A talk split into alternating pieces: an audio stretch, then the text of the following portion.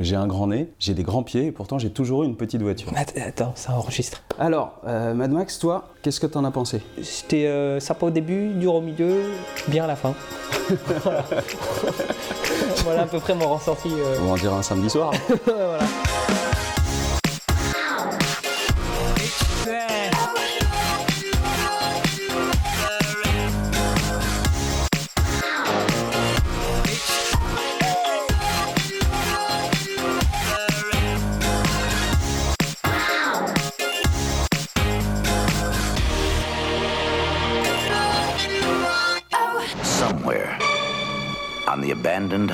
Of tomorrow. People don't believe in heroes anymore. They've pushed him too far. We're gonna give them back their heroes. Mad Max. Pray that he's out there. Somewhere. Bonjour et bienvenue dans ce nouveau numéro, le premier des spoils du culte, avec Karim. Oui, c'est moi. Salut à tous. Et en compagnie de Julien. Bonjour à tous. Ça fait très formaté. ça fait. euh, Bonjour à toi en plus, Ouais, hein, parce oui, qu'on s'était bah, c'est pas. vrai, c'est vrai. C'est pas comme si on s'était pas vu depuis non, toute la journée pas en fait. du tout, pas du tout. Bonjour.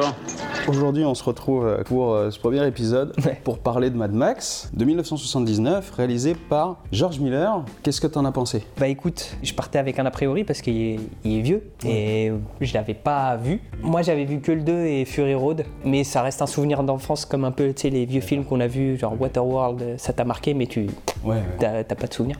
Il y a un- moi il y a un truc qui m'a fait marrer dans ce film, c'est le niveau euh, de maîtrise des deux roues. Pourquoi? Les mecs, et t'as l'impression qu'ils viennent juste d'avoir leur permis moto, ils ont tout le temps les pieds, même quand ils ont bien démarré et qu'ils sont à 50 km/h, ils ont tout le temps les deux pieds décollés. J'ai pas du tout fait gaffe. Et ça, ça m'a fait marrer, mais tout le long. On est à deux doigts des roulettes, euh, des roulettes. Ah oui, oui, des, le- ouais, des deux pour les roulettes vélos, sur ouais. l'arrière. là. T'as remarqué qu'il y a des effets de montage dégueulasses. Il y a le plan du conducteur avec ses yeux exorbités. Ça, c'est à la fin. Non, il y est aussi au début. Au début aussi? Ah putain, moi l'ai noté que, que En à gros, la il y fin a avec deux le- grosses scènes de crash, une au début, une à la fin. Et à chaque fois, il met des plans de Ouais, personnages avec les j'ai yeux jamais- exorbités. C'est- Alors moi j'ai rigolé, je- triste, je l'ai- repassé cinq fois au moins. C'était super drôle. J'étais mort de rire.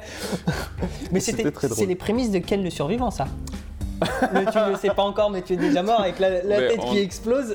On ne sait pas encore à quel point cette série est liée à les- Ken les- le survivant. Non mais franchement, euh, allez, allez voir cette scène, euh, allez voir le passage où les yeux sortent, euh, Ah grossissent ouais. quoi. On Mais a juste- vraiment l'impression que. Plan, le, le- le plan est moche. Et il- Absurde. Il, est court et pourtant il est déjà trop long. La ferme Le, le film se voulait quand même un peu euh, un film de genre. Et puis euh, à l'époque, en Australie, il y avait peu de films comme ça. On peut pas leur en vouloir de tenter un truc, c'est juste que en comparaison de ce qui se faisait à l'époque et ailleurs, c'est pas forcément euh, folichon. Maintenant, pour le public australien, et je pense que c'était l'intention de base du, du réalisateur, il souhaitait pas forcément faire plus que ça. Ben c'était bien déjà. Il s'était mis un challenge, il avait abouti à un challenge, ben bien, bien, bien, bien, bien. On est de nouveau dans le coup maintenant. Précisons. Précision, moi j'ai vu en VO et euh, Julien l'a vu en VF. Ouais. Du coup, euh, il y a des petits noms genre euh, Goose et le gorille, tu vois. il Y a des, Ouais, de- ouais, c'est Goose, c'est une oie. Alors qu'il s'appelle le gorille en français. Oui. Mais il ressemble ni à une oie ni à un gorille. Ouais, J'ai ni pas compris le truc. Enfin bref, on m'appelle Jim le gorille. Commençons le résumé. Ouais. Ça commence comment? Bah ça commence Fast and Furious. Ça commence sur une grosse, euh, enfin une longue course poursuite où il y, a il y a un criminel qui a volé une voiture de police et qui, Qui se euh, fait surnommer d'ores et déjà parce Ouais. qu'il les troll à la radio. Il dit euh, Oui, c'est vrai. l'aigle de la route. Moi, je suis né à volant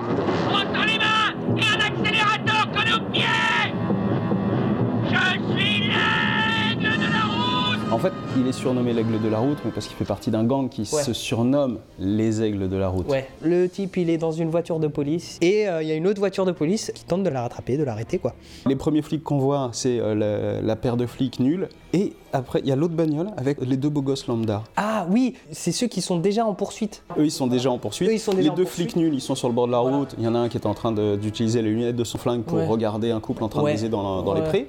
Qui servent à rien en fait les deux là. Non, en fait, ils sont là pour représenter la justice. Sauf que la justice, c'est pas ouf. C'est une justice en cuir. hein. Ils sont même pas tous habillés en cuir, en vrai. Ils ont eu que des budgets pour euh, les, Oui. deux, les deux héros. Il y a que ouais, il y a que Mel Gibson et, bah, celui qui fait le gorille euh, qui ont un vrai cuir. Les autres c'est du synthétique. C'est du synthétique, les fringues déchirées à Ouais. force de tourner, etc. Les deux bouffons là, ils intègrent la course-poursuite, Ouais. ils se font mettre minables, et après, du coup, le gros lard il sort et fait Ouais, vas-y, dégage, euh, moi je conduis, euh, moi je conduis mieux que toi. Et hop, on continue. Et là arrive Goose, Goose qui est en train de bouffer. Il était euh, tranquille en train de becter. Ouais, bouffer au dîner là, je sais pas quoi. Il entend la sirène et il y a deux remorques qui partent. Et lui, il monte sur sa moto. Il il tente de rattraper le- le- le- l'aigle de la route. Il y a les deux bouffons. Il, Il y a le van. D'abord, Ouais, voilà. il percute un van bleu. Donc, Ouais. euh, à nouveau, les deux débiles, ils sont sur la touche. Ils arrivent quand même à repartir, mais euh, on sait que la prochaine, c'est fatal. Ouais. On commence à flipper. On l'aura pas On est hors course, non? La ferme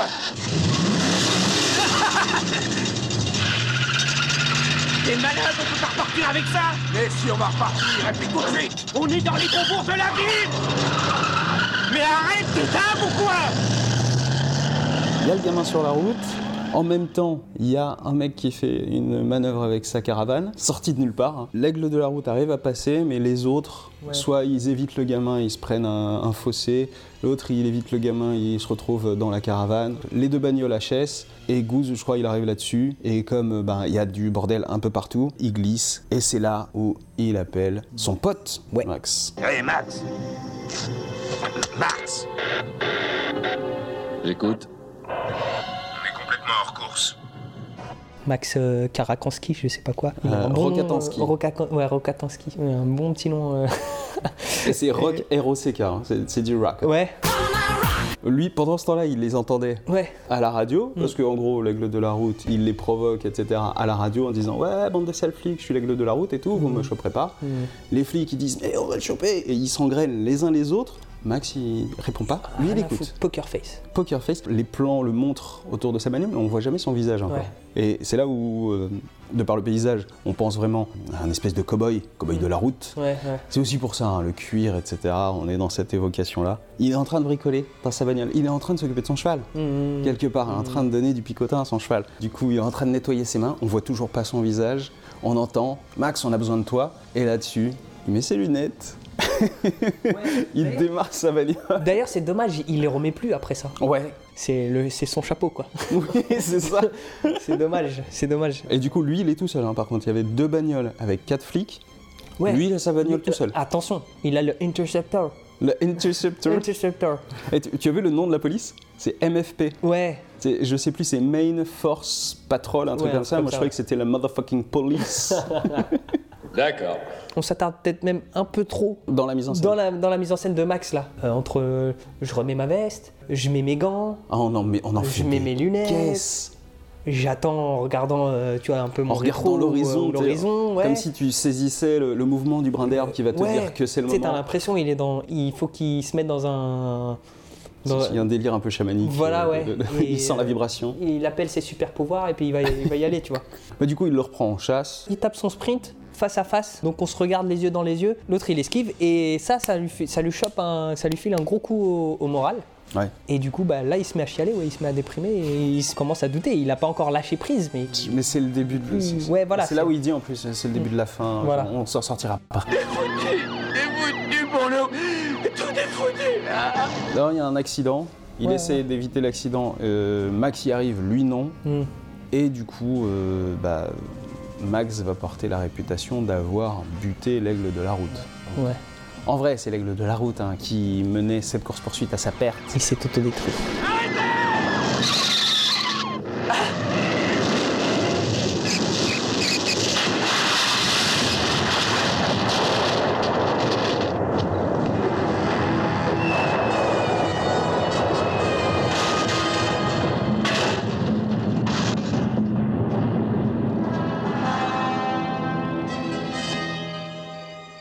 Il rentre chez lui, on sait pas que c'est chez lui. Il est assis à un comptoir. Tu sais, moi je regardais ça d'un œil pas très attentif, tu vois. Et du coup, moi je me dis, ouais, il est dans un bar. Et j'entends le saxo, je vois une meuf euh, habillée en. Juste une chemise, je crois, en plus, elle avait une robe ou une- juste une chemise, un truc comme Ouais. ça. Elle fait du sax et tout. Je me dis, ouais, ok. Et la scène d'après, il se réveille et c'est sa femme.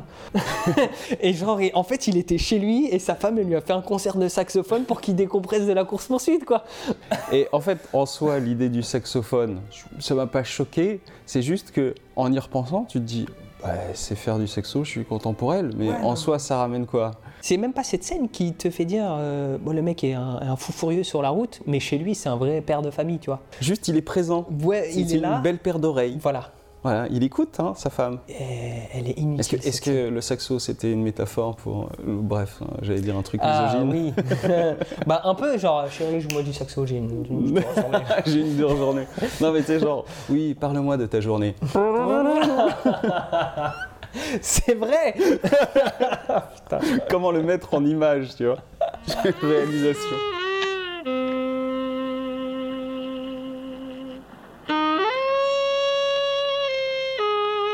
Le lendemain, Oui.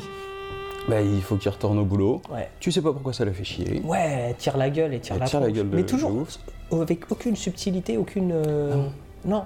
La scène, c'est littéralement euh, Max qui met son cuir, la meuf qui fait la grimace. Elle lui dit casse-toi. Allez, tire-toi.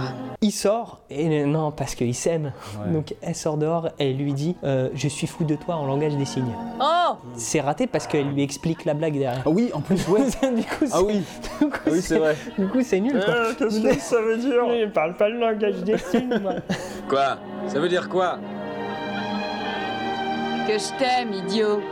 On sait très bien que c'est un truc qui va revenir plus tard. Bah, Donc euh, voilà, oui. c'est posé là, il faut oui. l'expliquer. En vrai, elle se retrouve obligée de l'expliquer à Max, mais parce que c'est pour le spectateur. Mais du coup, ça fait passer Max pour un gros con. Mais du coup, Max, il va au taf. Ouais, tout de suite après, bim. Et Goose, euh, il est handicapé. Je crois que c'est le seul euh, motard professionnel. hein. Parce que Goose, il arrive le pied dans le plâtre et on, on non, dirait- il arrive avec un pied, mais son pied dans le plâtre, il est genre à l'horizontale, mais il vient en moto. Ouais, il vient- ah oui, pardon, mais il vient en moto. Il est sur il sa est moto en avec moto, genre avec un plâtre à legit, l'horizontale. legit, mi-cuisse, mi-jambe, tu vois. Et il arrive en moto tranquille et il, s- il descend de sa moto et il sort les béquilles. Doctor House plus plus. tu vois. Tu sais, t'as envie de lui dire, non, mais si t'es plus à l'aise, reste en moto. Ou De, mais grave, grave, Ren- euh, rentre dans le bureau en moto. Ouais, ils vont dans le garage et il y a le mécano. Pourquoi un teubé? Parce que, alors je sais pas comment c'est en VF. En anglais, c'est genre, eh, viens Ma- Mac, il y a une putain de voiture à te montrer. Il y a un peu de ça. du coup, euh, du un coup, petit pas- côté euh, scientifique. oui, euh, voilà. Et comment t'as fait pour assembler tout ça? Et tout ça, c'est un peu le hasard. En fait, une pièce ramassée ici, une pièce piquée ailleurs. Il te montre la putain de voiture et Max, parce que Max il est comme un gosse, tu vois, il- pour lui c'est son, ça va être son nouveau jouet quoi. Ouais. Il est à fond. On sent qu'il aime bien conduire. hein. Du coup, il est content. Il se dit, Eh, on va la tester. Pendant ce temps-là, il y a le chef qui ressemble à un personnage de Full Metal Alchemist. On va l'appeler Armstrong d'ailleurs. Ouais, appelons-le hamster. Appelons-le Armstrong. Il y a le chef Armstrong qui est en train de discuter avec un mec lambda euh, qu'on reverra pas non plus, qui s'apprête à aller faire du kendo. T'as l'impression que c'est le préfet, de, le préfet de police qui dit bon les gars, moi j'ai kendo à 17h. Après, je vais au golf. Armstrong, je te laisse les clés, tu tiens la baraque. C'est ça. Ils sont en train de regarder euh, Max envisager de conduire cette putain de bagnole, etc. En gros, c'est un cadeau pour lui, sauf qu'ils lui ont pas dit, parce que Max, c'est quand même le meilleur des flics. Tu sens qu'ils ont peur qu'il parte. Ton meilleur pilote veut nous filer sa démission et on est obligé de la pâter avec un sucre d'orge. Une des seules scènes de nuit, ils se sont sentis obligés de rappeler qu'il faut un enjeu. Il y a une bagnole qui est sur le bord de la route, les flics sont là, les pompiers sont là, et il y a son chef Armstrong Ouais. qui lui dit Au fait, euh, il semblerait que euh, les aigles de la route veulent ta peau parce qu'ils considèrent que c'est toi qui as buté leur chef. Et qu'est-ce que Max il dit? Il dit un truc du genre. Eh ben moi je vais les avoir. Ouais, super. Eh ben, je les ajouterai à mon tableau de chasse. Bravo, Max, c'est bien. Et pour la scène suivante, on a un village, une espèce de ville perdue avec une grande rue centrale. On est d'accord que ça ressemble un peu à une ville de western, avec des cavaliers modernes sur leurs motos, une horde sauvage. Euh, ils font les couillons, euh, ils font du bruit, hein, le bruit et l'odeur. Les gens, ils ont peur. Ils arrivent devant euh, ce qui devrait être le saloon. mais Oui, c'est genre une épicerie euh, miteuse, tu vois. Clairement. Ils font tous un demi-tour et un marche arrière. Top synchro. Les mecs sont pas capables de mettre les pieds sur leur moto euh, au bout de 100 mètres de, de démarrage. Mais ce stationnement-là, ils l'ont fait, mais euh, Alors, au poil. Il y a une info, c'est qu'en plus, là, ils sont une vingtaine. Ils ont demandé à un gang de jouer. Avec leur vraie moto à eux. Avec leur vraie moto à eux, plus les cinq, euh, les cinq comédiens et leur moto de la production. En vrai, ils viennent dans la ville pour récupérer le cadavre de leurs potes. Bah, parlons du chef de la horde alors. Ouais. Toe cutter, je sais pas comment on peut le traduire. Le coupeur d'orteil. Ouais, le coupeur d'orteil. Et donc, il a deux généraux. Donc il y a Boba qui s'écrit B-U-2-B-A. Ah, c'est Buba. Ouais, c'est Buba, mais il dit Boba. il y a du sale boulot, c'est lui qu'on envoie. Ouais. Et l'autre, c'est Johnny Boy, un petit con, Un petit con un peu foufou qui est content de son petit pouvoir sur les autres, sa petite domination. et qui a un fort penchant pour la drogue. Oui. Et puis il aime bien Et- les mannequins. Il aime bien. Ah oui, putain Ah merde, c'est vrai Ils agressent un mec euh, très gratuitement pour récupérer le cadavre. J'ai pas bien compris qui c'était, mais euh, en tout cas très vite il se, met- il se fait mettre un petit coup de pression, juste gratos comme ça. Après, en fait, il y a un couple. Ah ça y est, je me souviens. Tu te rappelles? Ouais. Les motards ils agressent un gars et ils l'accrochent à une moto et ils le tirent le long de la rue. Ça fait flipper le couple. Le couple euh, a failli accrocher euh, Tocutter, Ouais. se barre. Du coup quoi, Tocutter a envie de leur faire la tête au carré. Ah, elle est pas content. Hein. Il est pas content. Ah, est pas content. Ils vont le course poursuivre. Mais ils y vont en petit comité. Ouais, ils sont combien 4-5 5, ouais, je Ouais, crois. un truc comme ça. Ouais. Histoire euh, de montrer qui, qui c'est qui domine. Donc il les rattrape, il met un coup de couteau hache, le mec flippe et je crois qu'il sort de la route ou un truc comme ça. Et ça pète la voiture. Et ça pète la voiture, ça, ça fait des coups de flip, ça tire le mec par la fenêtre, etc. Euh, la meuf, on- je sais pas si on voit tout de suite, s'il se passe quelque chose Ils tout la, de suite. sortent, ils la sortent de la voiture et bah et, on verra ce qui s'est passé après. Et donc, euh, ben, le couple, euh, ça va mal. Et qui, qui c'est qu'on appelle? On appelle la police. Rokatanski, j'écoute. On nous rapporte un incident sur Jérusalem Road, des motards. D'accord, s'en occupe tout de suite. Il y a Max qui fait équipe avec le gorille. Le gorille, il a repris la route, mais il a plus de moto. Mais c'est quand même bizarre parce que le mec même dans un plâtre il fait de la moto, Oui mais pour euh, travailler il fait pas de la moto. Non, mais c'est interdit. C'est pour son loisir qu'il fait du- de la moto en plâtre. Je suis de la police. Ils arrivent sur, le, sur la scène de- du crime. Et le crime, quel est-il? Pour moi c'est un viol. Ils ont violé le gars et la meuf. moi. pour, moi, pour moi ils ont violé les deux. ouais, je te jure.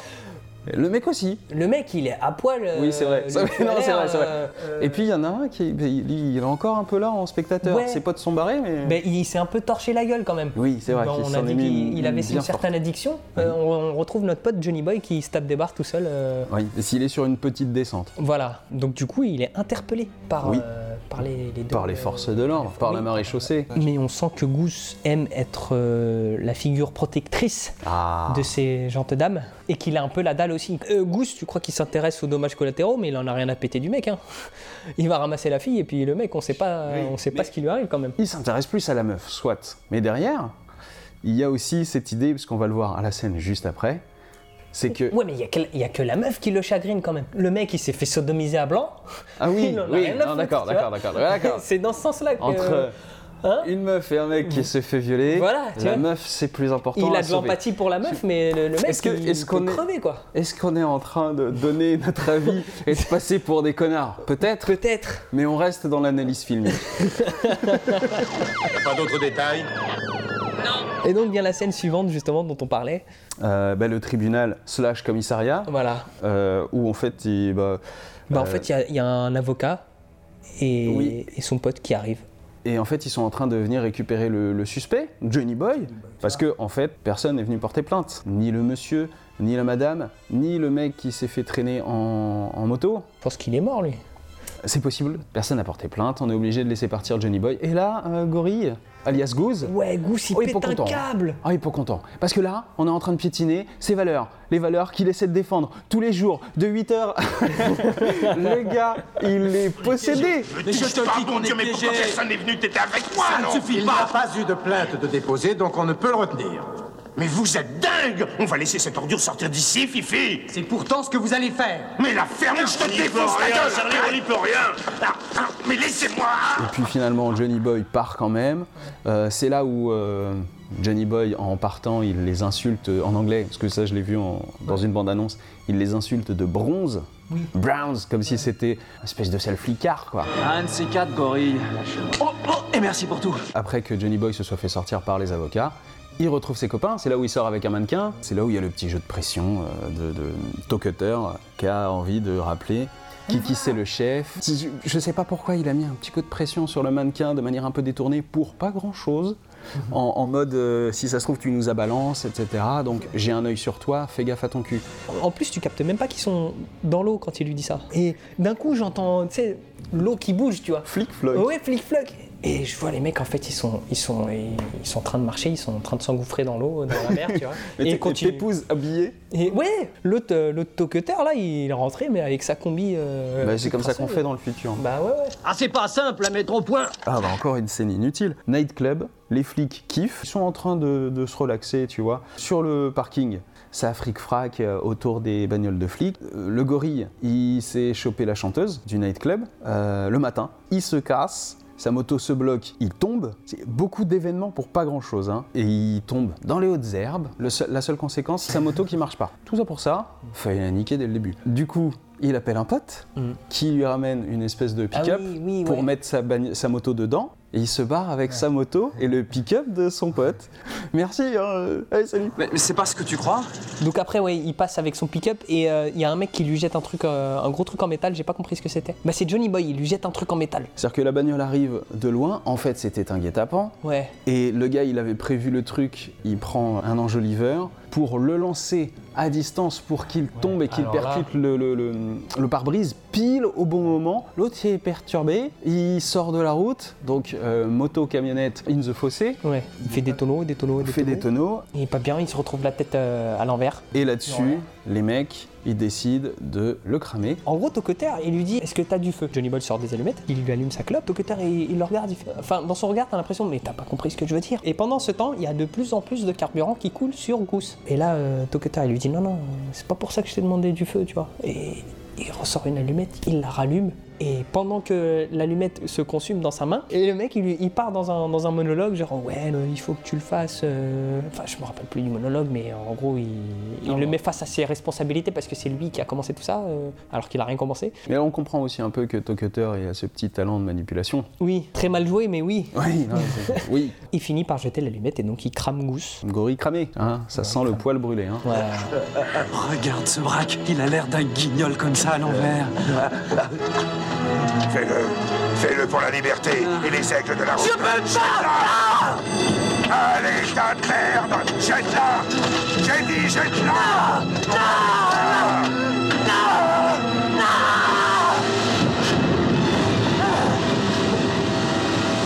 S'ensuit une scène dramatique à l'hôpital. T'as euh, Max qui arrive. Alors Max, par contre, il arrive en dernier. Ouais. Il passe en premier. Ouais, bah, parce que tous les autres l'ont Ils ont peut-être eu le Ouais, temps de je déjà pense. passer, etc. Parce qu'ils sont quand même bien. Mais ils, sont, ils, ils se renseignent pas. Et vas-y, il est là, je rentre. Ouais. Et ils sont là, Ah, pas rentre peur. pas. Ah, j'ai pas euh, peur, hein, j'ai pas peur. hein. Et il rentre. Il rentre dans la chambre, donc il voit euh, un lit avec euh, une armature et un- une silhouette sous cette armature. Euh, euh, caché sous un drap, Caché ouais. sous un drap et on voit une silhouette en dessous. Donc on devine que c'est Gousse. Yep. Forcément, il a cramé. Donc euh, faut pas que les draps collent à sa peau. Il, il essaye de, de soulever le, le drap et là il y a un bras qui tombe et euh, il est complètement cramé. J'ai l'impression que le, le mec du maquillage ne sait pas ce que c'est qu'une brûlure au troisième degré. Non, il a juste cramé les bouchons, il Voilà. lui a fait des dessins avec Ouais. dessus. Je sais pas si t'as vu, à un moment donné, il y, a un- il y a genre un trou béant comme ça. euh, Ouais, mais en fait, main. on, on dirait un- une purée de cornflakes qu'on aurait fait sécher habilement, tu vois. Ouais, ouais. Euh, c'est- non, c'est pas, pas ouf. En, tout cas, ouais, c'était un peu mal fait. Et là, euh, grande stupeur de la part de Max, il comprend. euh, Et puis un magnifique plan serré sur ses yeux avec un effet de lumière. Genre, dans la pièce, ça sent le drame. hein. ouais, La lumière est très over dramatique. Et puis, euh, du coup, quand ça se rajoute, quand ça se rapproche que ses des yeux, en plus, je crois. Oui, oui, à un moment, ça, ça- ça se resserre que sur ses yeux. La grosse stupeur. Et il ressort en trombe aussi vite qu'il est rentré. Il sort, il claque la porte et il se barre. Ouais, c'est ça. Il repart, choqué. On le voit chez lui avec sa femme. Il se réveille en pleine nuit. Il oui, le cauchemar Ouais. Et il se réveille et il y a un ray de lumière qui se colle pile sur ses yeux. Et encore un zoom sur ses yeux. Ce qu'il a vu, il ne peut pas le dévoir. Peut-être tout simplement que le type était trop nerveux. Et du coup, tu sens que ah, ça a imprimé sa rétine, ça a imprimé sa conscience. Ah là là. Et du coup, Mel le fragile. Enfin, moi j'ai mis Mel, mais c'est Max, pardon. Ouais. Euh, Max le fragile. À un moment, il va dehors, il, va- il- il essaie de se ressourcer. euh. Oui, il va dehors, il va. C'est leur petite chaise. euh, Il fait son chaise devant le devant le, la mer là. Ouais. Et le matin, elle, leur- sa Elle- femme, elle le rejoint. Elle le rejoint. Mais c'est là où il prend conscience qu'il va, il va pas bien. En fait, c'est là où je pense que le réalisateur avait pour intention de signaler que le mec est limite, euh, il voit que le monde est fou, il voit qu'il faut être aussi fou que les fous pour les arrêter, et que c'est là où se trouve sa limite parce que peut-être qu'il ne pourra pas revenir. Ça, je pense que c'est l'intention du réalisateur à ce moment-là. T'es allé encore plus loin, plus loin que moi dans le raisonnement. Moi, ce que je me suis dit, c'est il est arrivé, il a vu Gousse, un être cher, être dans un sale état parce que il fait un métier dangereux. Il a une femme et un enfant. Le réalisateur, il voulait, avant que le mec sombre et devienne fou, il lui fallait un déclencheur et qu'il fallait le ramener à son humanité, parce que jusqu'à présent, on le présente comme une machine, franchement, au boulot. Pour moi, c'est ju- c'est juste, on le ramène un petit peu euh, dans le monde des vivants, euh, genre, euh, t'es un être humain, t'as un petit cœur, t'as le droit d'avoir peur, t'as le droit de machin, pour qu'ensuite, quand on lui, on lui retire tout ça, bah là, il pète un câble. Mais moi, je l'ai compris comme ça. J'ai compris comme euh, on rajoute une petite pincée d'humanité parce qu'il faut qu'on, il faut justifier le passage à la folie de, de Max. Et du coup, le lendemain, il va poser sa dème à Armstrong, qui est tranquillou dans son petit appartement sardé, en train d'arroser ses petits cactés. Torse nu avec Torse un petit poil. foulard. hein. Ah, yeah. Oh, Ah, attention, le petit foulard et son, et son bas en cuir par contre. Ouais, bah, bien sûr. Un magnifique pantalon en cuir. Donc ouais, il est là en train d'arroser ses plantes et euh, Il se joue un petit peu de Max parce que du coup, il le laisse euh, mariner en disant bah, Tiens, qu'est-ce que c'est? Eh ben, c'est madame. Euh, non, mais tu veux rire ou quoi? Attends, t'es le meilleur d'entre nous, tu vas tous nous enterrer et toi tu seras toujours vivant, etc. Il lui joue la viole. Max il dit non, mais non, mais c'est trop. euh. Mais tu sens qu'il se dit il a besoin d'autre chose, il a envie d'autre chose, il a envie de- il a envie d'air frais. il dit clairement, il le regarde dans les yeux Armstrong et il lui dit j'ai peur. Il a peur de lui-même. Ouais, non. mec il lâche pas. Le mec il lâche pas le truc. C'est de lui qu'il a peur. Mais bien sûr Il dit j'ai peur, mais il a peur de quoi? Il a peur de perdre sa femme et ses enfants. Il, et son Et il enfant- a peur qu'il doit perdre sa femme Tu et ses enfants. Tu te tais, j'ai raison. Il n'y aura plus de laisse pour le tenir en laisse. Bah, il lui manque une case. Le chef lui dit euh, Va dormir là-dessus, sur cette idée. Tu me poses pas ta dème maintenant. Prends tes vacances. Va, va, euh, va te payer du bon temps avec ta famille. Dans va un monde post-apocalyptique. Dans un monde apocalyptique, va, va respirer de le- de- de- du bon air vicié. Et puis, euh, tu nous reviens requinqué. Il saisit l'opportunité, mais on sent bien qu'il se dit Ouais, bon, bah, je la donne pas aujourd'hui, je la donnerai dans deux semaines, merci, bonsoir. Il part en vacances avec sa fameuse et avec son baby. On dit sa femme, sa femme, et elle s'appelle Jessie. Tu sais comment il s'appelle son bébé? Sprog. Donc, répète le nom de son enfant. Sprog. S-P-R-O-G. Que what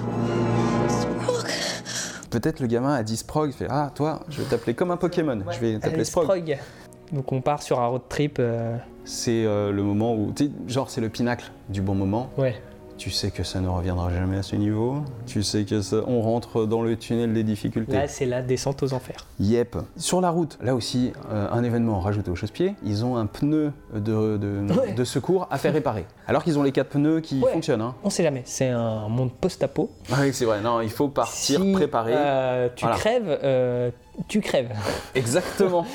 voilà. Et je pense que c'est la meilleure définition. Dans un monde post-apo, si, tu tu crèves, tu crèves. T'as une merveilleuse philosophie, bonhomme. Du coup, il trouve un garagiste euh, un peu trop gentil. Euh, tu sais, tu sens qu'il est gentil relou. Il Ouais. parle, il parle, il parle, il parle. Ouais. Ouais. mais parce que je peux vous faire ci, je peux vous faire ça, je peux vous faire le lave-glace, etc.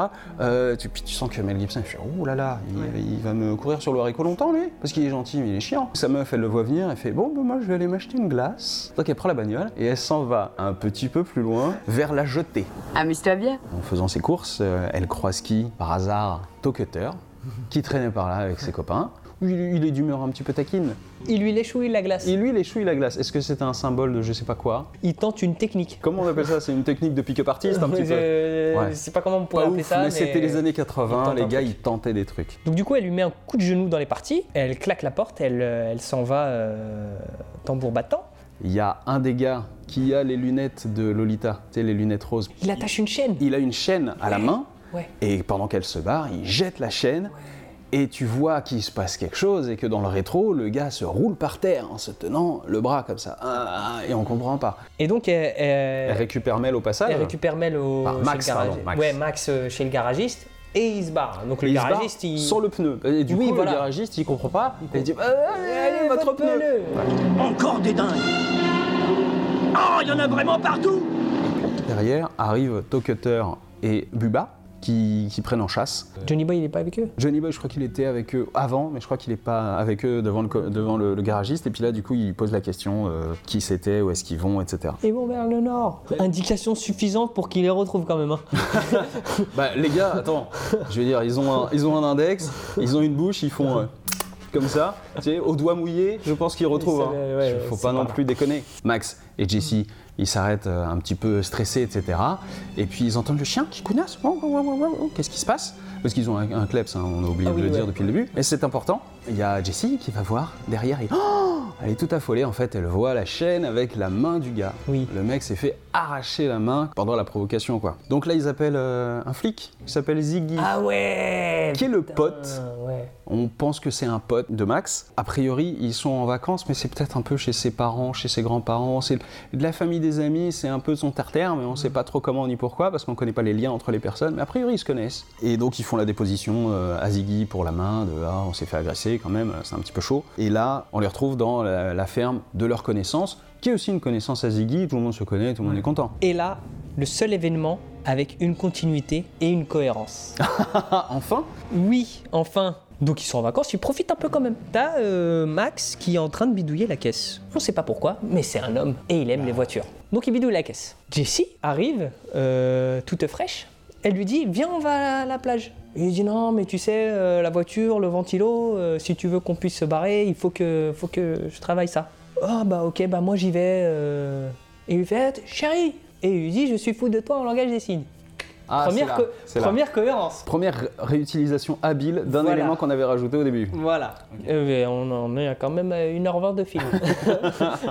Elle se barre sans son fils, On en- sans ouais, son bébé. Et sans mais son avec chien. son chien. ah si, avec son chien. Avec son chien. avec elle. Elle se pose, elle nage, euh, elle profite, de, elle profite voilà, de son petit moment. Pure coïncidence, Tocutter et Buba la retrouvent. Ils sont pas contents. En fait, le chien a disparu.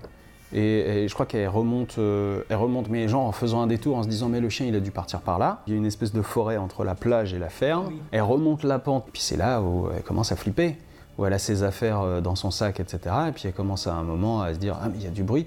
Ah oui non, il y a vraiment du bruit. Ah mais non, mais il y a des gens. Mais mais c'est moi qui, qui vise et tout. Elle lâche ses affaires, elle se taille. Et donc elle tape un gros sprint pour rentrer à la maison. Elle, elle remonte, elle remonte, quasi, quasiment arrivée en haut. Elle euh, voit son chien étripé, accroché à un arbre. Ah, c'est dégueulasse, ça fait peur.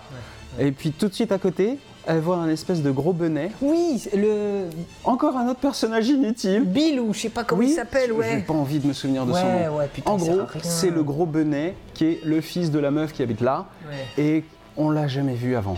On sait juste, à un moment, quand elle va à la, à la plage, euh, la vieille lui dit Euh, Si tu vois Bill, tu lui dis de rentrer. Hmm. On n'a jamais vu Bill, on n'a même jamais vu la meuf qui est en train de parler de Bill, mais on comprend. De loin, on arrive à faire les liens. Et du coup, est-ce que c'est Bill qui a étripé le chien? Parce que c'est le premier, la première personne qu'elle croise à côté du yinche. Bah, si ça se trouve, le chien mort, c'est pas euh, Tocutter et sa bande. Ouais, bah, ce serait marrant. Ce serait super drôle. Ils se sont montés le bourrichon pour rien. tu sais. Hein, tu sais plus très bien où t'en es. Et donc du coup, ouais, euh, elle crie, Mel Gibson se transforme en Forrest Gump, puis court pendant euh, facile un quart d'heure. Parce qu'en fait, elle, elle est choquée. Elle rentre à la maison. Elle rentre à la maison. Euh, en partant, euh, il lui a dit appelez Ziggy parce que euh, quand même c'est Ouais. la police, c'est mon pote, il va nous aider. Voilà. Et donc mamie, elle- je- on sait pas ce qu'il fait Bill, mais mamie, elle va, elle prend la fille sous son aile, elle lui dit pose-toi là, respire ma chérie, etc. Elle va pour appeler. Il y a une espèce de temps mort où tu vois et tu sens que ça dure trop longtemps. Tu te dis ah, il va se passer quelque Pendant chose. ce temps mort, Max, il court dans la forêt. Oui, il court dans la forêt. Et Jessie, elle est en train de se reposer un peu, toujours un peu choquée. Et d'un coup, Oh, il est où Sprog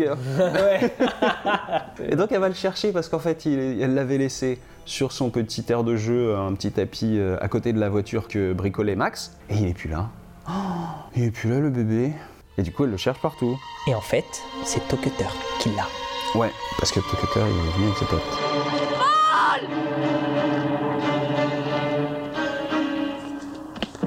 Tiens, la voilà. Notre petite maman. Il est là pour lui proposer un troc. Elle, elle réclame son fils, elle lâche pas la grappe. Et il lui dit On va faire un troc. Tu me rends la main, mon pote il a mal. Tu me rends la main, je, te rends ton fils. Et là, il y a mamie qui arrive. Et avec son fusil, elle arrive à calmer cinq, euh, cinq mercenaires. Le premier qui remue ou qui respire, j'en fais du gruyère. Je pense que c'est là où ils ont appris une grande leçon. Les haches, ça sert à rien. Les haches, ça sert à rien. C'est les fusils qui servent à quelque chose. Voilà. Parce que jusque-là, eux, ils étaient des badass. À l'arme avec- blanche. À l'arme blanche. Alors que mamie, avec un tromblon, elle met tout le monde à l'amende. Ah, j'ai horreur des armes à feu. C'est là où je voulais en venir quand j'ai dit que j'étais très déçu par euh, les, les haches de- des motards. C'est que euh, ils se font mettre minables par une mamie juste sous prétexte qu'elle a un fusil.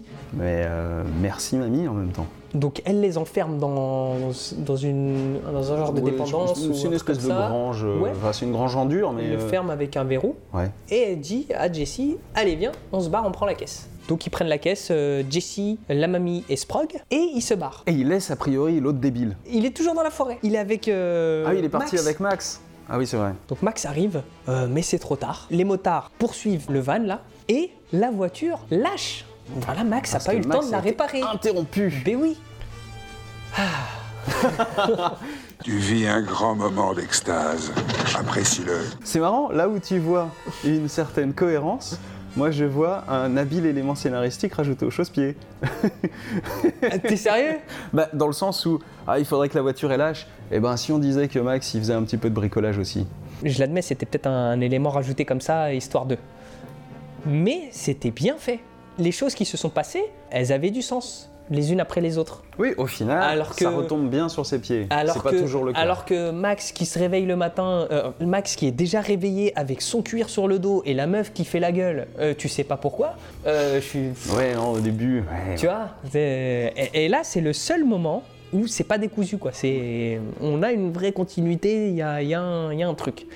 Et là, bah, moi j'ai apprécié le film à partir de là. Jessie, Mamie et Sprog tombent en panne sur la route. ouais. Jessie, avec Sprog dans les bras, décide de se casser parce qu'elle a vu qu'il y avait les, les motards derrière. Les motards, ils s'arrêtent même pas pour Mamie, hein, par Ouais. contre. Mamie, Non. elle est cachée derrière la caisse. Il y a Max qui court derrière, et puis on voit euh, Jessie qui se fait rattraper. Et là, un, un des plans les plus connus de Mad Max 1, il y a un effet de cinéma qui s'appelle la synecdoque, que du coup on utilise les jouets pour symboliser que les deux personnages tombent. Le ballon s'en va loin, et puis tu vois son petit jouet qui tombe euh, quasiment euh, devant le cadre, et euh, les motos qui pénètrent par les côtés, et puis qui s'en vont au loin euh, devant. Et ben euh, donc la synecdoque, c'est pour signaler que ah, il s'est passé quelque chose. Tu vois, les deux, les deux objets, ce sont les deux âmes que l'on vient de perdre. Max arrive sur ses entrefaites, arrive trop tard, pète un câble, etc. Pourtant, transition hôpital. En gros, je crois que la femme, on sait pas trop, mais le bébé, on pourra le sauver. Non, c'est l'inverse. Le bébé est mort. Non, le bébé, il est pas mort. Le bébé, il est mort. Ah, en français, non. T'es sérieux Putain. En anglais, le bébé est mort et la femme a des problèmes au rein, Euh, un souci au niveau du thorax, les jambes flinguées, un traumatisme crânien, une liste de trucs. Longue comme mes pieds. Ouais. Et à la fin, ils se mettent d'accord, ils se disent ouais, on peut la sauver. En français, ça donne quoi? Je te mets ce que j'ai noté. À l'hôpital, la femme est encore en vie et son bébé aussi, mais les diagnostics sont peu encourageants. Pour la version française, les personnages, on peut les faire revenir. Elle est sauvable? Oui, bien sûr, on a réussi à la ranimer hier soir. Et des parents? Oui, le mari. Le gosse aussi est mal en point, enfin on espère. Et c'est pour ça que ça n'avait plus de sens. Ta version en VO euh, a plus de sens. Bah ouais, il pète les plombs là. Là, il a lâché les chevaux. Eh, les chevaux, les chevaux vapeur même, je te dirais. T'es pas drôle, excuse-moi. Il devient fou là. Il devient fou à ce moment précis. Mais attention, un fou calme. Mais il est fou. Ouais, du coup, il est calme. Mais il est calme. Donc la scène euh, d'acceptation sur le, le- le petit banc euh, face à la mer. Et après, il prend une décision, il se lève. La folie euh, s'empare de lui et il ouvre son coffre où il y a son cuir. Oh. Et il enfile son cuir. Sa peau de justice, quelque part. En gros, il part et il prend son joujou. Il va chercher la- sa grosse voiture noire euh, que le, le- le mécanicien avait chouchoutée et il se lance à la poursuite des, des motards. En premier lieu, il va déjà voir le garagiste avec qui il avait eu euh, l'histoire du pneu. Moi, je me suis dit, et il a tourné, il a vu que les aigles de la route, du coup, ont laissé euh, leur moto chez lui. Et quand il a vu ça, il s'est dit, il y a des infos. Mais sauf que c'est pas comme ça que c'est raconté. C'est toi qui es obligé de faire ton rustinage dans l'histoire Ouais, pour voilà. essayer de recoller les morceaux. C'est pas la première fois, du coup. c'est ce qui me fait dire que ma théorie est vraie. hein. Celui-là, il est complètement défoncé. Et euh, du coup, il lui met un petit coup de pression. Il lui fait cracher les noms euh, des gars de qui il s'en occupe. Il lui crache deux trucs, quoi. Il y a un camion citerne qui Ah va oui. se faire siphonner par une partie du gang. Euh, visiblement, ils attaquent un- avec des perches. Ouais. Ils sautent sur un camion citerne pour le siphonner pendant qu'il roule.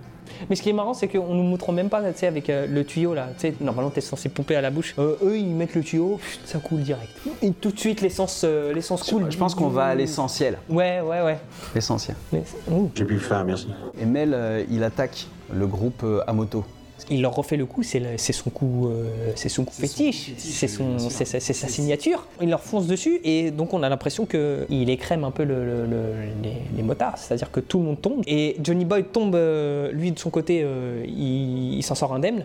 Mais on ne sait pas ce qui devient, parce que euh, Max, il décide de suivre euh, les, les deux derniers. Il y a Tokutter et Bubba. Il retrouve euh, Bubba, sur le bord euh, du chemin, mais c'est un petit peu étrange. Donc il y va à tâtons. Il se fait tirer dans la jambe direct. Dans la rotule. Dans la rotule. Dans Allez, au revoir le genou. Et en fait, c'était euh, Tokutter qui l'attendait un petit peu plus loin. Avec un. Avec une arme à feu maintenant. Là, c'est fini bah, ça y les est, haches. la leçon, la C'est leçon, fini, elle est passée, elle Ah est retenue. Bubba, il récupère sa moto et il roule sur le bras. Il fait un demi-tour, Bubba. C'est là où Bubba, il suit pas les ordres. Mm. C'est là où Bubba, Ouais. il décide de partir un petit peu en freestyle, en mode là, je peux prendre la décision et mettre un point final à cette histoire. Le problème, c'est que Bubba, il est pas bon quand il est en impro parce qu'il est mieux quand il suit les ordres. Ouais. Il tente un truc, Mad Max le voit venir vers lui, va se faire écraser, puisqu'on a amorcé l'idée qu'il pouvait se faire écraser, il vient de perdre un bras. Et du coup, il dégaine, il lui tire dessus. C'est là où euh, Bubba meurt. Tokutter, il est vénère comme un chat. Oui. Et du coup, il lui fait un comme ça. Ouais. Et il se casse. Et oui, c'est vrai que je me souviens, euh, on sent qu'il est hyper vénère. Par contre, Oui, il est un peu fébrile sur la moto. il est fébrile sur la moto à deux, Ouais, ouais, ouais. avec les deux pieds comme ça. Et là-dessus, bah, Max, euh, il se relève, il galère. Mais il se relève. Prend la voiture, il est vénère. Et là, il y a même, il est tellement vénère qu'il y a des plans en accéléré.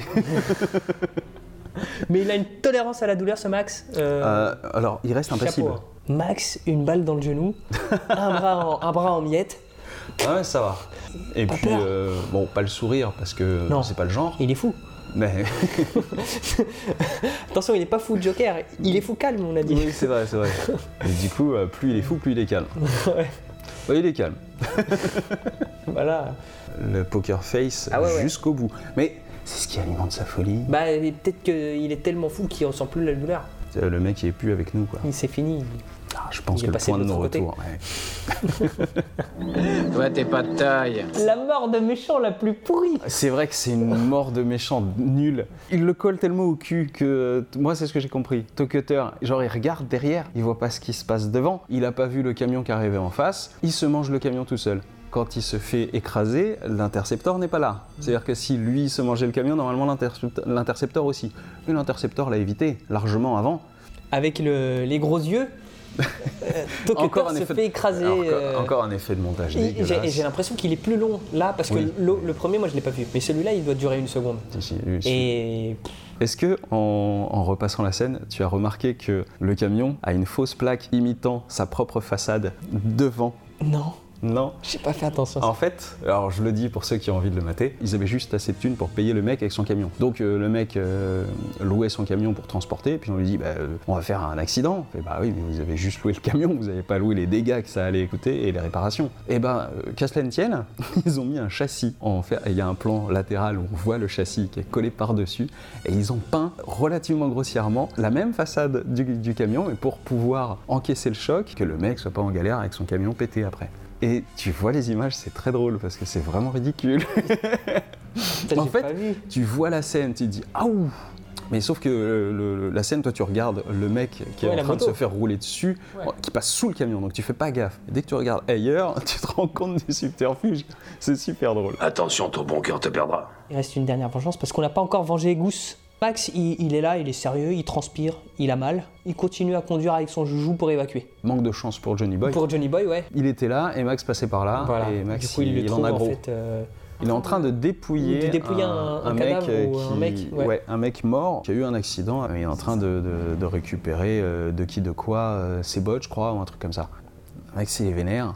Et Johnny Boy, il comprend pas. Parce qu'au début, il pense que, il pense qu'il est encore en train de parler À un flic. à un flic. ouais Et en fait, non. Il voit que le mec a plus de limite. Tu, tu vas pas me faire mal, hein? Il lui donne des menottes et il lui dit attache-toi la menotte euh, sur ta cheville et après il le traîne toujours avec une balle dans le genou et un bras en miettes Ouais, mais il le fait avec son bras valide, donc ça va. il le traîne et il le menotte à la carcasse de la voiture Yep. il trifouille la, la voiture pour faire une explosion je crois il prend son briquet il le pose quelque part Là où va s'accumuler euh, Ouais. de l'essence, en fait. voilà et pour que ensuite derrière ça génère une explosion Mais pas immédiatement. Non. Le temps que lui se barre et Il surtout a le temps de temps. poser une espèce de petit coup de pression, un petit ultimatum. C'est à ce moment-là que Johnny Boy lui dit Non, mais moi je, suis, moi je suis un fou. Ça ramène un peu ta théorie. C'est que là, Max, il est plus fou que fou. Et Eh oui. Et donc, du coup, Là, bah, il est plus fou que les fous, mais c'est à seulement à ce moment-là qu'il peut les choper. Exactement. Il lui tend la scie en lui disant Tu n'auras pas 5 minutes pour couper le métal avec cette scie. Par contre, en 3 minutes, tu dois pouvoir couper ton- ta cheville. On est d'accord que cet effet marche hyper bien. Ouais, ouais. Dans Saw le- 1, le euh, 1, c'est ouais. un clin d'œil euh, direct à Mad Max, cette scène-là. Ouais. Il remonte Clopin clopin, il remonte dans sa voiture. dans son interceptor. et euh, on a un- donc on a un plan où on le voit lui au volant et derrière on voit l'horizon euh, Avec, euh, avec l'explosion. l'explosion et donc on se doute que euh, Johnny Boy n'a pas pu euh, Ah, Johnny se Boy. sauver. Je pense qu'il a tenté euh, ni les 5 minutes ni Ouais, les 3 minutes. non, ouais. Je pense qu'il a chialé. Ouais. Puis bah mort. Bah, Donc, ouais. Mais en plus, il aurait même pas gagné. Il a pas joué. Il savait qu'il gagnerait. Non, c'était c'était foutu. Il a trouvé plus fou que lui.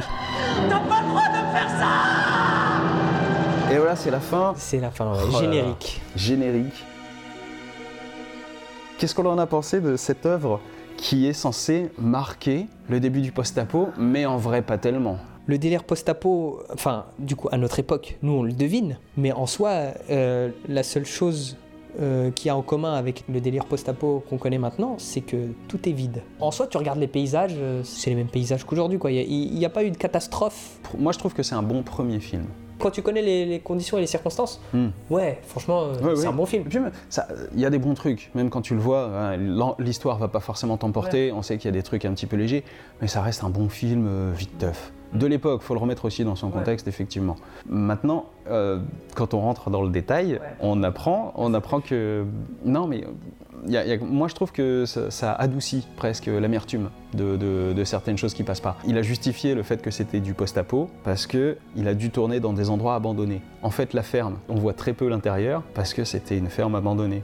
Euh, mis à part la maison euh, où il habite avec sa femme, euh, le reste c'est beaucoup de courses-poursuites, beaucoup d'extérieur, très peu d'intérieur et le peu de, de, décors en dur qu'il avait, c'était la plupart du temps des trucs abandonnés. Du coup, quand il a vu un petit peu l'esthétique de tout ça et puis qu'en plus il avait préparé en faisant des, des motherfucking policiers, du coup, euh, il s'est dit, euh, avec mes mecs en, cuir et mon univers désertique et tout le décor en lambeaux, on va dire que c'est du post-apocalyptique et ça passera mieux. Mais c'est le début d'une idée, en fait. C'est le début d'une justification, mais le fait est que c'est le début d'une idée aussi. C'est pas vraiment lui qui a posé les bases, c'est Ouais. plutôt le 2. Mais est-ce que pour toi, c'est quelque chose que tu avais en tête? Qu'il y avait une petite odeur de déception. Ouais, ça pue la déception, oui. Ouais. ouais. Bah parce que euh, Mad Max, euh, c'est... euh, Tu dis Mad Max, tu penses tout de suite sable, euh, diesel et, et cuir. Après, je savais que c'était beaucoup moins, euh, beaucoup moins porté là-dessus. Maintenant, je sais que c'est à cause du budget, tu vois. Revenons sur Mel, il avait 21 ou 22 ans à l'époque. Il a été casté le lendemain d'une bataille dans Ouais. un bar. Ouais. Il y a- super drôle. Avec euh, la gueule a- bien, bien, bien, bien défoncée. On lui a dit, rev- moi j'avais appris ça, on lui a dit reviens plus tard parce qu'on a envie de- d'avoir des gueules sur ce tournage. Mm. Il est venu en plus avec le mec qui joue Goose, qui est un Ouais. ami d'enfance, un ami d'école. Et euh, Goose, il a été pris à ce moment-là a priori. Ils lui ont dit bon Mel, euh, reviens, ça, ça peut nous intéresser. Et quand il est Ils revenu, il était trop beau gosse. Ouais. Ils l'ont pas reconnu. Ouais. Il s'est dit bah non, on voulait une gueule cassée. Ouais. Mais euh, non, vas-y reste. Et en fait, ils l'ont pris pour. euh, ils, ils pensaient même pas avoir euh, le rôle, le rôle titre. C'était son deuxième film. Ouais. Du coup, il- tu sens qu'il il sait faire des choses, mais qu'il a encore beaucoup à apprendre. Quoi. Ça faisait bizarre de le voir jeune déjà. Et, euh, Et je trouve qu'il a un visage de poule beau. Son jeu est pas ouf. Il est content, il est vénère, il est fou. Et il est fou, c'est quasi placide quoi. C'est c'est les yeux hébétés. Mm. Voilà. Et il a trois modes. Oui, il fait, il fait bien le fou calme. Un petit peu le seul représentant de sa catégorie aussi. Mais hein. euh, ouais, après, il a un style. euh, il, il a pas plusieurs cordes à, son arc, ça c'est sûr. Non, Mais, Bah, pas, pas à cette époque-là. Ouais, et puis il aime bien les fous, hein, euh, l'arme fatale, tout ça. euh. Ouais, mais c'est pas vraiment le fou pour moi. Enfin, tu, tu peux prendre n'importe quel personnage de western et dire euh, crazy, euh, je sais pas quoi, crazy Joe, crazy machin. Sauf John que. Wick. on- Ouais, mais oui. Mad John Max, Wick. c'est John Wick. Bah oui, c'est Ouais, John ouais. Wick en fait. Ouais. C'est juste qu'on a mis un focus sur ah, sa folie, sa folie. Mm. En fait, c'est un film de genre euh, Mm. et il reprend clairement tous les poncifs du genre. Il le fait pas mal. Je trouve qu'il le fait plutôt bien. Et ce qui est intéressant en plus, c'est que justement, euh, le son destrier est une voiture. euh, Bah, le- les arcs, le- tu sais, le, le- tout, tout la, la panoplie aussi Mm. des fringues euh, du cowboy qui sont là transposées en espèce d'uniforme cuir euh, de la Mm. police. En fait, je comprends l'idée. je trouve ça bizarre d'avoir tout transposé et que tout le monde, tous les flics soient en cuir, etc. Ouais. Je trouve ça un petit peu étrange, tu vois. Mais, Ouais, mais ça, mais je comprends l'idée de base. ça apporte je une- comprends un la univers. volonté. Ça apporte un univers, une ambiance. Mais ça, mais et ça, pour moi, euh, c'est pas lui qui a encore posé le genre, de toute façon. Ouais, ouais, totalement. Et puis euh, quand tu connais un peu l'histoire du film, euh, tu l'excuses quoi. Tu lui donnerais quelle note? Oh Sur combien 10 Combien de V8 Oh, moi je lui donnerais un. Un petit V4. Un petit, un petit petit V4, V4, ouais. Sur, un v, sur une échelle de V8, tu Ouais. mets combien de La moyenne.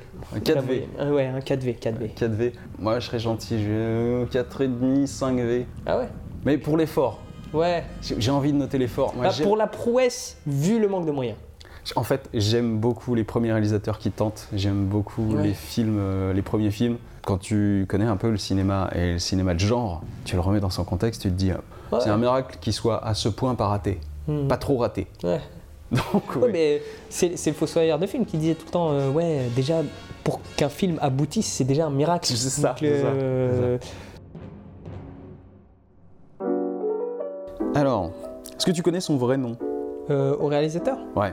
Bah, j'ai dû le lire, mais euh, après, j'ai pas. Alors, il s'appelle, euh, c'est George Miller, de son vrai nom, Yorgos Miliotis, parce qu'il a des origines grecques. grec Il a des origines grecques par son père, mais il est né en Australie le 3 mars 1945, donc il a 74 ans.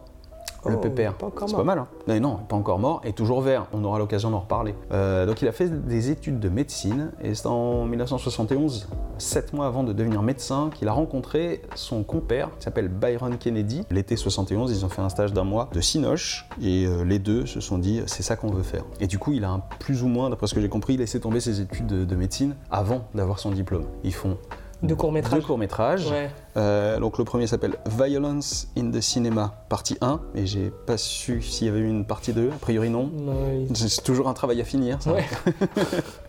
Et puis euh, Saint Vincent's Review Film, je sais pas ce que c'est. Mais a priori, les deux ont, ont récolté des prix, donc il s'est fait un petit peu remarquer Oui. en 71 à l'époque. Euh, en 78, il est pris. Ça veut dire qu'entre 71 et 78, il a fallu bouffer. Ouais. Donc on sait pas trop ce qu'il a fait. Peut-être il a continué à bosser de ci, de là dans la médecine. Bah, c'est pas là où Mais a ont- priori, il il, a pas bossé, médecin. il a bossé genre euh, un truc de- d'ambulancier ou je sais pas quoi. Alors ça va être Et un petit peu Kennedy après. conduisait, conduisait et lui. Oui, ça, va être, ça va être juste après. C'était pour la préparation de Mad Max. En 78, il est assistant réalisateur, donc c'est un vrai taf dans le Cinoche.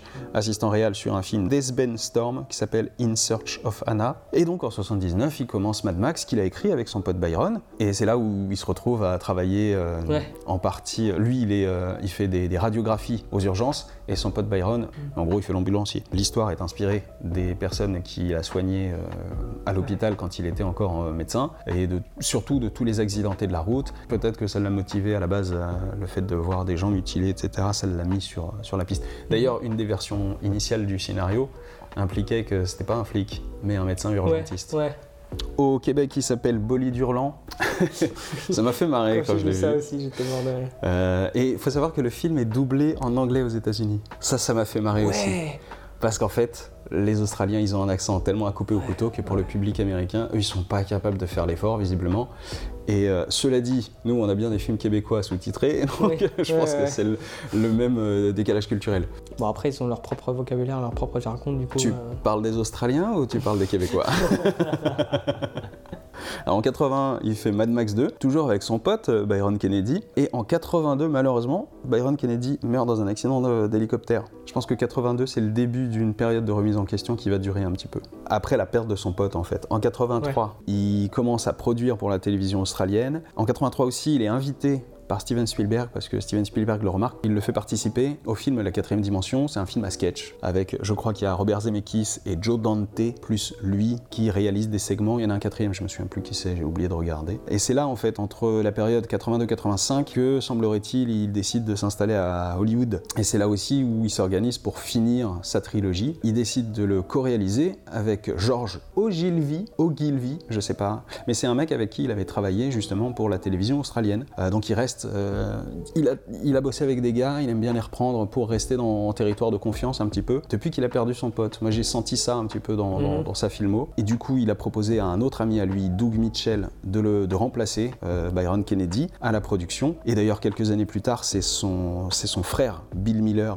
qui va remplacer Doug Mitchell. Donc à chaque fois, c'est des potes, c'est de la famille, on reste Ouais. toujours, il aime bien rester et travailler dans, dans cette espèce de petit univers à lui. Donc en 85, il tourne deux choses. Il tourne Mad Max, Au-delà du dôme du tonnerre, avec euh, co-réalisé avec Ouais. Georges Ogilvy. Il réalise aussi le clip de Tina Turner, We Don't Need Another Hero. Ah ouais Ben, en fait, c'est la chanson du film. Parce que Tina Turner joue dans le film, elle joue un personnage, elle a fait. Dans le euh, 3?